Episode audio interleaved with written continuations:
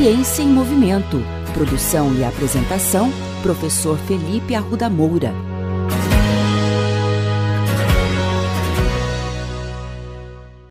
Olá, bem-vindos a mais um episódio. Na semana passada, nós conversamos sobre os diferentes tipos de calçado que estão disponíveis no mercado para os corredores.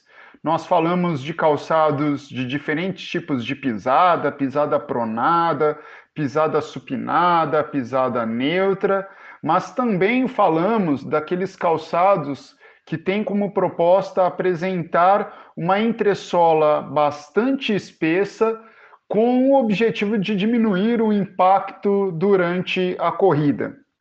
Um ponto bastante legal é que depois do episódio da semana passada, eu recebi várias mensagens em redes sociais de pessoas contando as suas próprias experiências com os calçados. E um ponto que me chamou bastante atenção é que o que vale para essas pessoas que correm é especialmente a experiência que elas têm com o calçado. Então, embora muitas pessoas indiquem um tipo de calçado ou outro, o mais interessante é que os corredores realmente fazem uma avaliação individual desses calçados e muitas vezes acabam escolhendo aqueles calçados que, para eles, são os mais confortáveis e os que geram menos dor. E isso é muito legal e mostra, de fato, a minha preocupação no episódio passado, que era com relação à dor e principalmente essa tentativa que o mercado tem de nos querer indicar um tipo de calçado ideal para a corrida, o que de fato não existe. Outro ponto bastante legal é que recebi uma mensagem de um amigo que é profissional de educação física e tem mestrado em performance humana, que é o Marcos Regini. Ele me fez uma pergunta bastante interessante a respeito de um tipo de calçado específico, que é aquele calçado que possui placa de carbono no solado.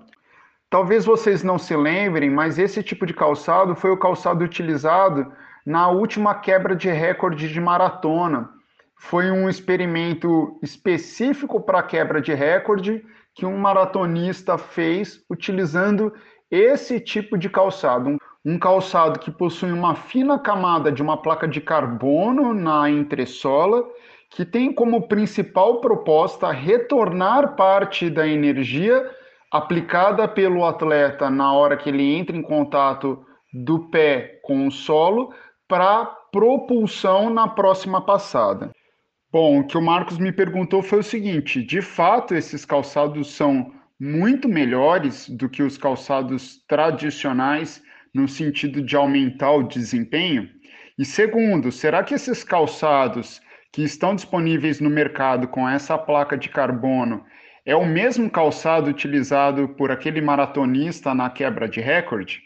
Bom, eu fui atrás disso e encontrei poucos estudos sobre esse assunto, mas especialmente eu gostaria de destacar um bastante recente, publicado no Journal of Sport Sciences, uma revista bastante importante na área de ciências do esporte.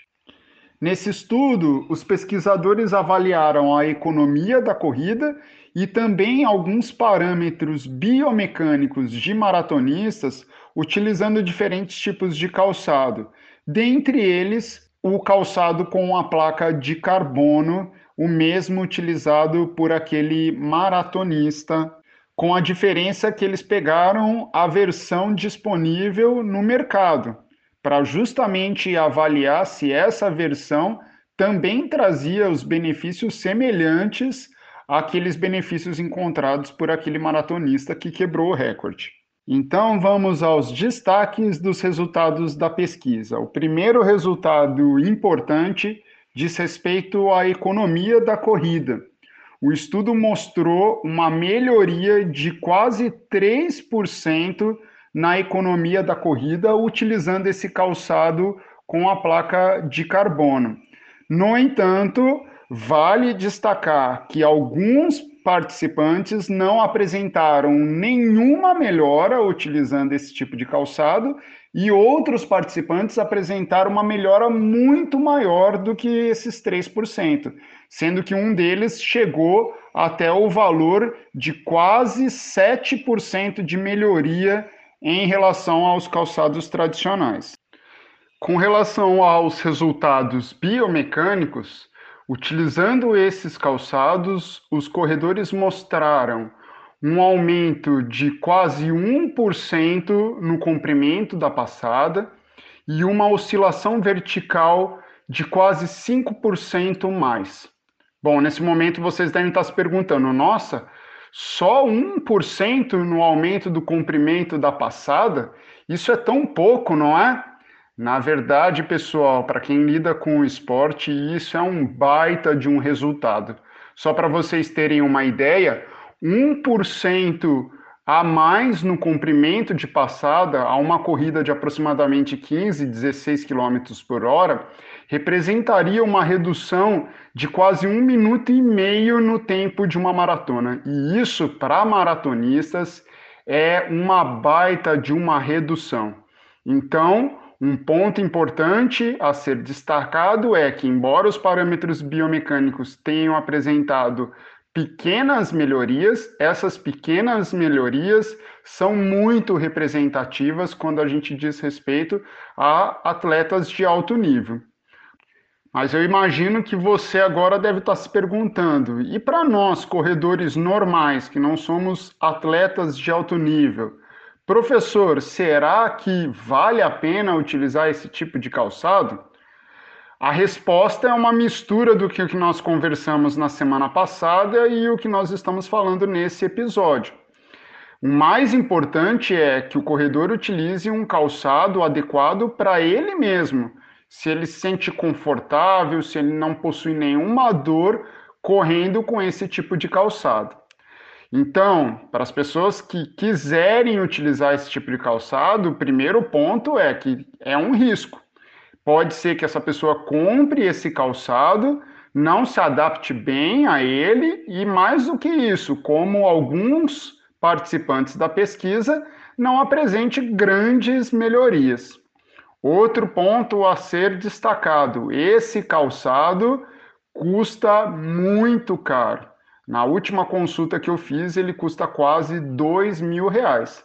Então, se devemos ou não devemos utilizar esse calçado, cabe muito mais ao próprio corredor decidir do que necessariamente a mim ou qualquer outro profissional indicá-lo. De fato, ele possui benefícios cientificamente comprovados, mas se vale a pena a aquisição ou não, aí é uma escolha individual.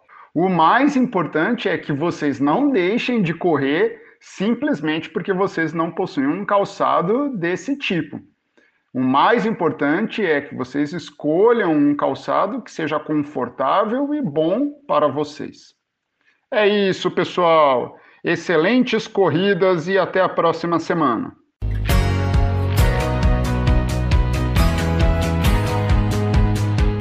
Ciência em Movimento. Produção e apresentação: Professor Felipe Arruda Moura. Contatos com essa coluna pelo e-mail ciênciaemmovimento.el@gmail.com.